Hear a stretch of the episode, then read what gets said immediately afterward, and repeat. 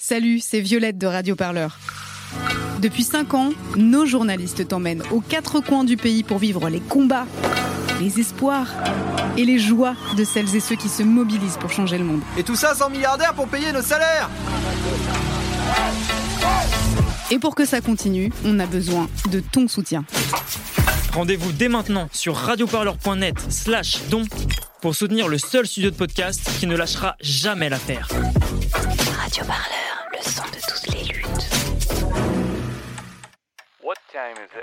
C'est l'heure de l'actu des luttes. Un podcast de Radio Parleur. Le son de toutes les luttes.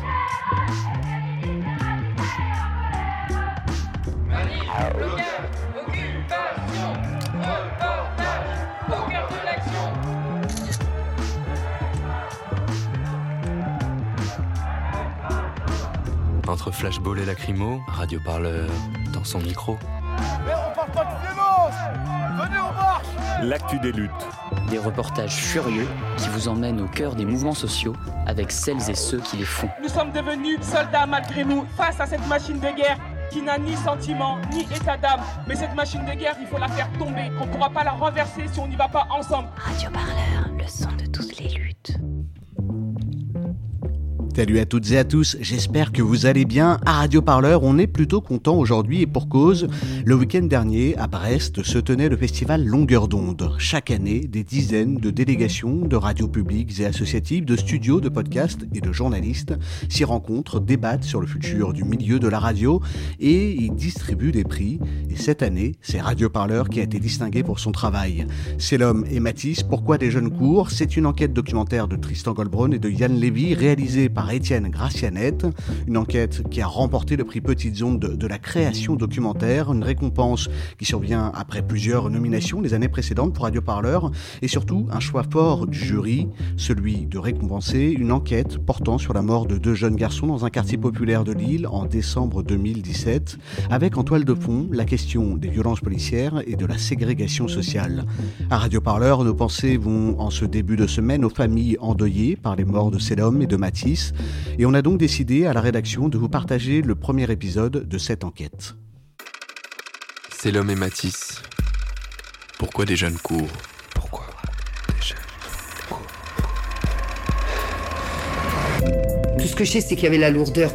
Il y avait cette espèce de d'ombre là qui, qui planait. De... C'était suspect. C'était, on sentait qu'il y avait quelque chose qui n'était pas, euh, qui était pas limpide. Euh, voilà, on a été poursuivis par la police. La seule moyen de sortie, c'est le mur qui est derrière. Ils escaladent le mur, derrière, c'est la voie ferrée. Un train passe, écrase votre fils, oui, on comprend. Mais le pourquoi du comment, pourquoi la police est là, pourquoi, c'était trop, trop, trop.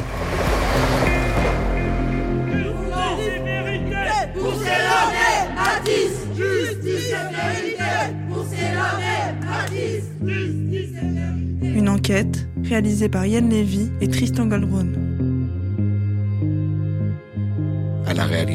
Étienne Gracianette.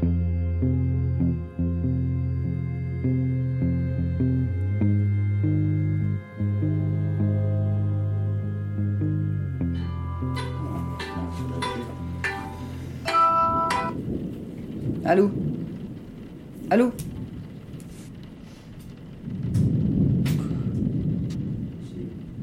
Non, non, c'est. Non.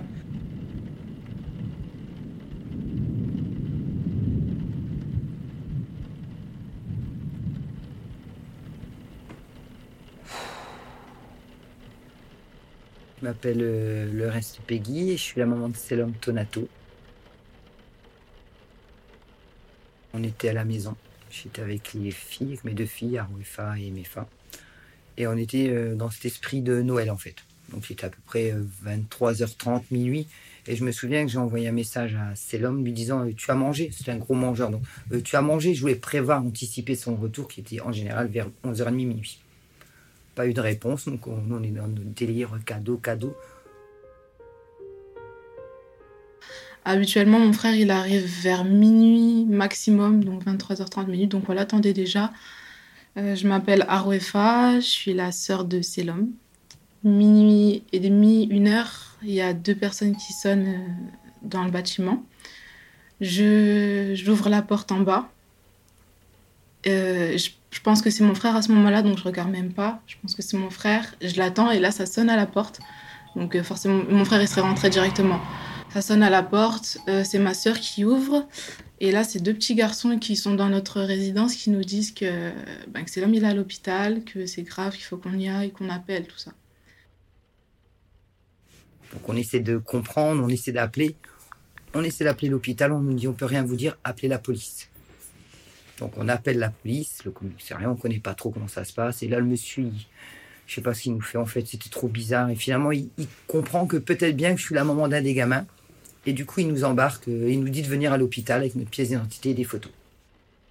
Moi, je suis sur euh, le- à côté de la piscine de Fives, en fait, donc c'est pas, bah, c'est pas loin en soi. C'est pas, c'est pas loin. C'est à deux stations de métro à pied, c'est même pas 10-15 minutes. C'est vraiment pas loin finalement.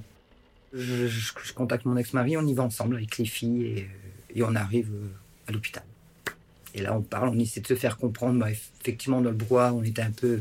Et là, on est accueilli par euh, deux policiers. Ils sont. Au bout d'un moment, je leur demande en fait clairement, euh, vous êtes qui et pourquoi vous êtes là en fait, parce que ils étaient vraiment avec nous. C'est-à-dire que on parle à l'accueil, ils sont à côté de nous, ils sont très présents en fait. Donc je leur dis, mais enfin, ils avaient un brassard ou quelque chose qui indiquait que c'était de la police. Du coup, je leur dis, mais qu'est-ce que vous faites là? Et c'est eux qui m'annoncent, avant même euh, les médecins, pour tout accident de train, on doit faire une enquête pour euh, s'assurer de l'implication ou non de SNCF. C'est-à-dire à ce moment-là, je comprends que mon frère a eu un accident de train. En parallèle, il y a la médecin qui fait des allers-retours euh, dans la chambre avec la photo de mon frère. Je me dis, euh, mon frère, il est déformé.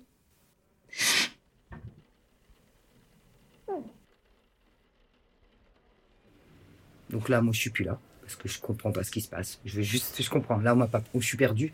Et là, on leur pose des questions et là, on sent qu'ils sont en panique. Ils savent pas quoi répondre. Leur, leur langue, c'est cette langue là qui tourne.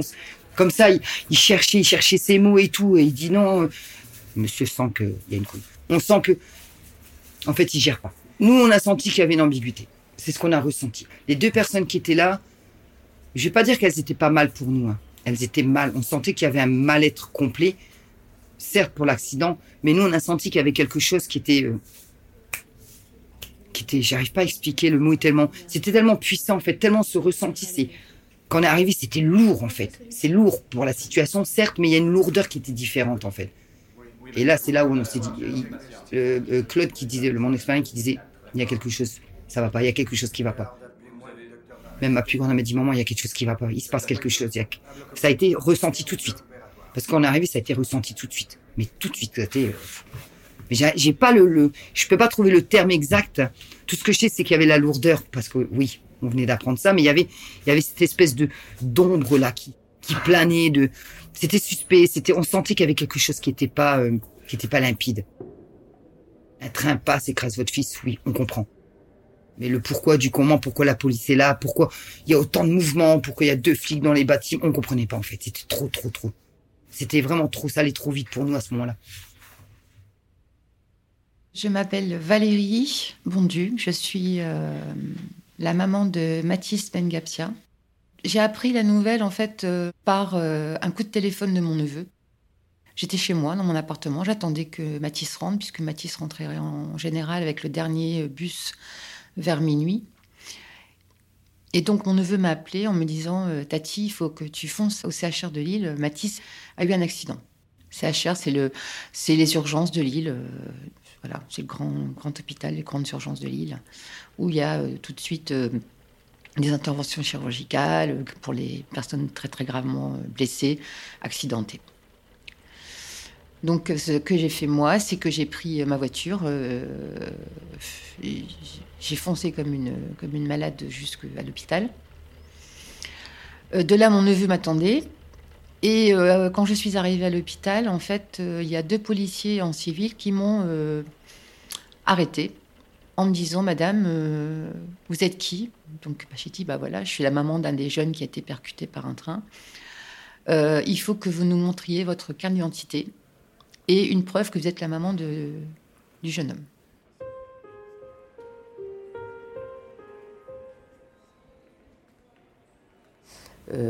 donc j'étais un peu sur les nerfs. Et je les sentais pas très à l'aise. Je les sentais pas très à l'aise du tout. Donc j'ai sorti mon, passeport et, et j'avais la carte d'identité de mon fils sur moi aussi. Donc, parce que souvent il la perdait, donc je, regardais sur moi. Et euh, j'ai senti mal à l'aise. J'ai senti que. Et je leur ai dit euh, voilà, mes papiers, maintenant laissez-moi passer, je veux voir mon, fils. Et ils ont regardé mes papiers, ils m'ont dit ben, ok, madame, allez-y, euh, voilà, vous prenez ce couloir-là. Et donc je suis arrivée dans une salle d'attente. Donc là, on nous fait rentrer dans une toute petite pièce, exiguë, vraiment. et on attend. Et on attend. Et cette attente, elle est très longue parce que finalement, on n'a aucun élément. Donc on se dit, oh, c'est rien les filles, vous vous inquiétez pas, on, va, ah, on est des costauds. Et là, il y a un, docteur, à ce moment-là, j'avoue, j'étais pas très. Euh, et qui nous explique que c'est l'homme a été happé par un train, que là, il est dans une espèce de coma et qu'il y a très peu de chances qu'il s'en sorte, mais voilà, on peut aller voir. C'est radical quand même. Donc on arrive dans la chambre, nous, euh, on se dit, gros, qu'est-ce que tu nous fais? Allez, lève-toi, c'est quoi ce prof On n'y croit pas. Pour nous, il a eu un accident, il va se lever en fait. On est dans cet esprit-là pour l'instant. On nous demande de sortir de la chambre parce qu'il y a des petits soins, des réglages à faire, je ne sais pas trop quoi, médical certainement. On retourne dans cette fameuse pièce exiguë. Et à l'anesthésiste, ou je ne sais pas comment elle s'appelle, cette, cette blondasse, je ne la, connais pas. Elle est arrivée et sèchement nous a dit il n'y a rien à faire. Là, c'est bon, il va mourir, c'est pas la peine d'espérer. Mais vraiment d'une façon. Waouh! Je me suis dit, à mon avis, elle a loupé tous ses cours de psychologie, celle-ci, parce que c'est pas possible. De claquer ça comme ça, ouvertement, ça fait mal ça fait mal et on ne comprend, on comprend pas en fait. Et là, bah, moi, à ce moment-là, on me perd. On me perd complètement. J'ai fait une espèce d'absence, comme ils m'ont dit. Euh, en fait, je me suis levé pour aller chercher mon fils et je rentrais chez moi. Il n'y a rien d'autre qui existait à ce moment-là. C'est de là qu'on m'a dit, on a dû donner un petit cachet parce qu'on a vu je... maman, quoi. on ne comprend pas. Et on voyait que ça réagissait, donc pour moi, il n'était pas mort en fait. C'était hors question, de toute manière, je repartais d'ici avec mon gamin en fait. Et c'est après qu'on nous explique, euh, vous voulez faire quoi et j'ai eu une discussion avec mon fils par rapport à ce monsieur-là qui s'est battu pendant des années pour qu'on le débranche. Il m'avait dit, je te dis, maman, me fais pas ça. Hein. Je lui ai dit, tu me demandes, tu me demandes de te débrancher. Je suis ta maman, on a eu cette discussion à ce moment-là. Il m'avait dit, moi, je suis trop plein d'énergie, je pourrais pas rester couché comme ça. Tu me vois vivre qu'avec mes yeux. Donc, déjà. Et quand on m'explique, on me dit, voilà, vous voulez faire quoi? Vous voulez, vous voulez faire quoi? Waouh Quand je suis arrivée dans la salle d'attente, déjà j'ai entendu quelqu'un hurler à côté. Euh, une femme qui, hurlait, qui pleurait, et, euh, et, deux filles. Et donc la porte à un moment s'ouvre et euh, je discute avec les. Je me retrouve assise face à, à ces deux filles. Je voulais pas pleurer devant ma mère, mon père, ma, ma soeur, tout ça, donc je sors. Et je, je en larmes. Et là, il y a Valérie qui m'approche, qui vient vers moi. Elle me parle. Je l'envoie bouler, clairement. je me suis excusée d'ailleurs par rapport à elle plus tard, parce que je l'envoie complètement bouler. Je crois que c'était une médecin, j'avais pas envie de parler, ou une infirmière, je sais pas, j'avais pas envie de parler. Et après, euh, elle m'explique, euh, oui, enfin, pour l'accident, mon, fils y était, lui aussi. En fait, elle m'explique qu'on est dans la même situation. Euh, je comprends, donc on parle un peu tout ça. Juste, euh, nos, nos, deux proches sont tous les deux actuellement, donc Mathis et Selom sont tous les deux actuellement à l'hôpital dans un état grave. C'est vraiment l'unique situation. Bah, moi, je m'écroule en larmes hein, parce que je me dis, euh, voilà, si euh, a été happé, enfin, a été percuté. même si j'avais l'espoir pour mon fils, je me suis dit, c'est vrai pour cette famille. Quoi. Je voyais les, les, filles en pleurs, la maman qui était, qui était choquée le papa qui était près de son fils parce que la maman était tellement, euh, bah, comme moi, hein, anéantie. C'est le mot, on est anéanti. Hein. L'infirmière, je me souviens de son prénom, très gentille, elle était un amour. Elle l'a débranché, elle l'a nettoyé. Elle est venue me chercher en me disant voilà, c'est fini. Je dis d'accord. Je suis rentré dans la chambre, là, je comprends. Voilà. Et euh, c'est là où vraiment je pense que je m'écroule parce que je ferme la porte et tout ce qui me reste c'est un plastique en fait avec ses affaires. Et là je les regarde tout, je dis c'est tout ce qu'il y a, c'est tout ce qui nous reste. Là, je m'écroule à ce moment-là. Ça a été, là, c'était pénible en fait, parce que je savais que je rentrais chez moi, mais pas avec mon gosse. Je pense que ça a été pff, parcours du combattant dans la tête en fait, vraiment.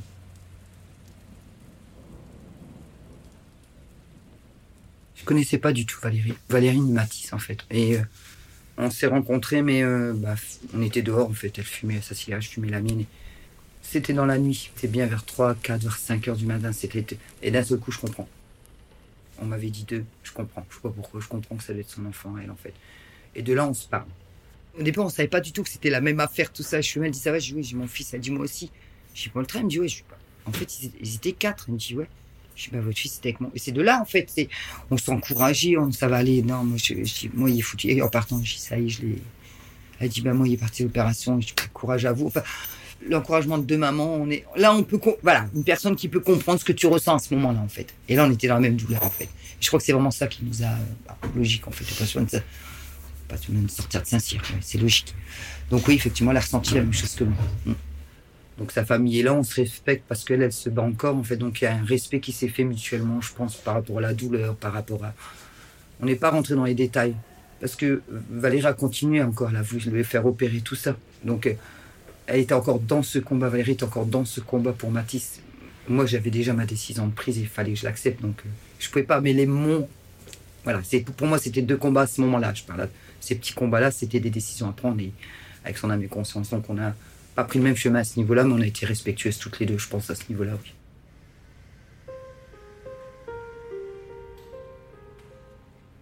Je me retrouve toute seule jusqu'à 6 heures du matin euh, dans la salle d'attente. Et euh, de là, ma famille commence à arriver. Euh, mes frères sont, sont avertis, ma sœur. J'ai une amie, une, une collègue qui arrive. Et donc, au bout de 6 heures, j'arrive à entrer dans la chambre où je vois mon fils.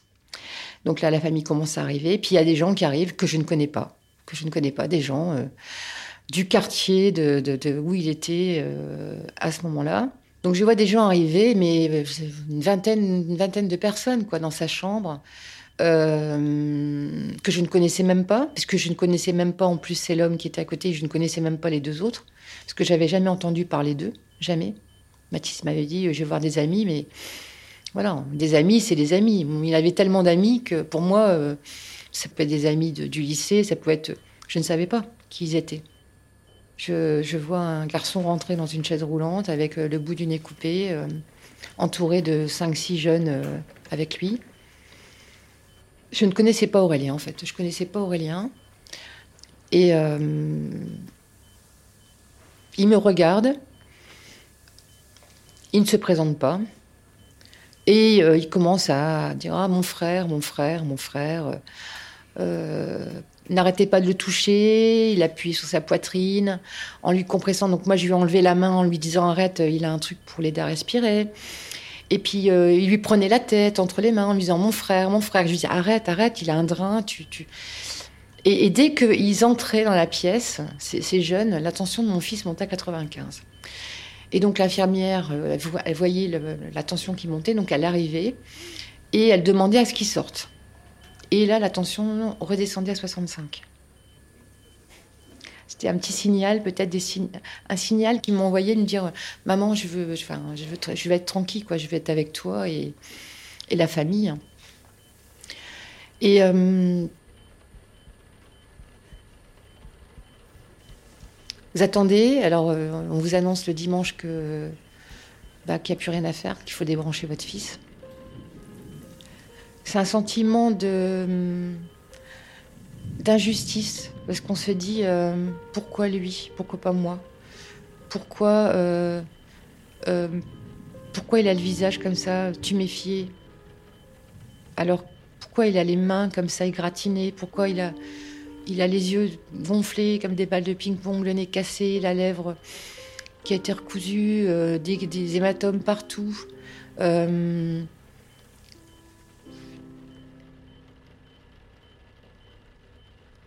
En fait, euh, ça reste un, choc traumatique. On voit son fils qui, a, toujours été d'une beauté euh, magnifique, euh, qui a toujours été beau, qui a toujours été adulé par plein de filles. Hein.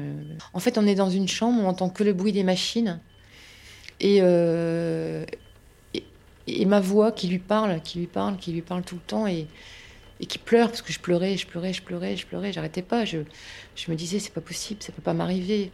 Non, c'est pas possible. Comment il a pu voir ce train arriver et ne pas l'avoir évité? Et on se pose plein de questions. On se pose plein de questions.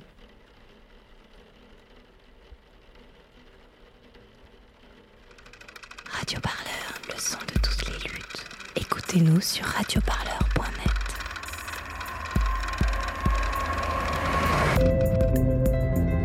C'est l'homme et Matisse.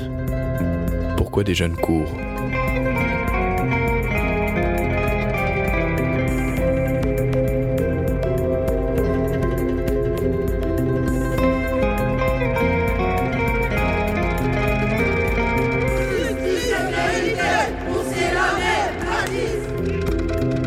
Une enquête réalisée par Yann Lévy et Tristan Goldbrun.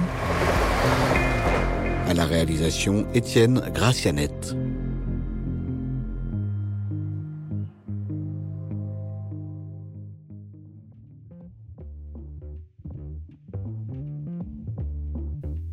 De Tristan Goldbrun et Yann Lévy pour Radio Parleur et Basta, à la réalisation Étienne Gracianette. Et si vous voulez aller plus loin, il y a sept autres épisodes qui vous permettront de suivre pas à pas cette enquête sonore. Nous, on se retrouve la semaine prochaine pour un autre reportage. Cette fois, on change de décor, on vous emmène en excursion avec l'équipe de militantes et de militants de Révolution Permanente, un petit parti qui présente son candidat à l'élection présidentielle. Un objectif, récolter des parrainages d'élus car pour prétendre au titre de présidente ou de président de la République, les candidates et les candidats doivent récolter 500 parrainages d'ici au 18 mars prochain. Des parrainages provenant d'au moins 30 départements ou territoires d'outre-mer différents, sans que plus du dixième de ces signatures n'émanent du même territoire. Une étape obligée dans le processus de présélection des candidates et des candidats à la présidentielle qui n'est pas sans poser de nombreuses difficultés lorsqu'on est un petit parti. D'ici là, on vous souhaite une très bonne semaine à l'écoute du son de toutes les luttes. À très bientôt sur Radio Parleur.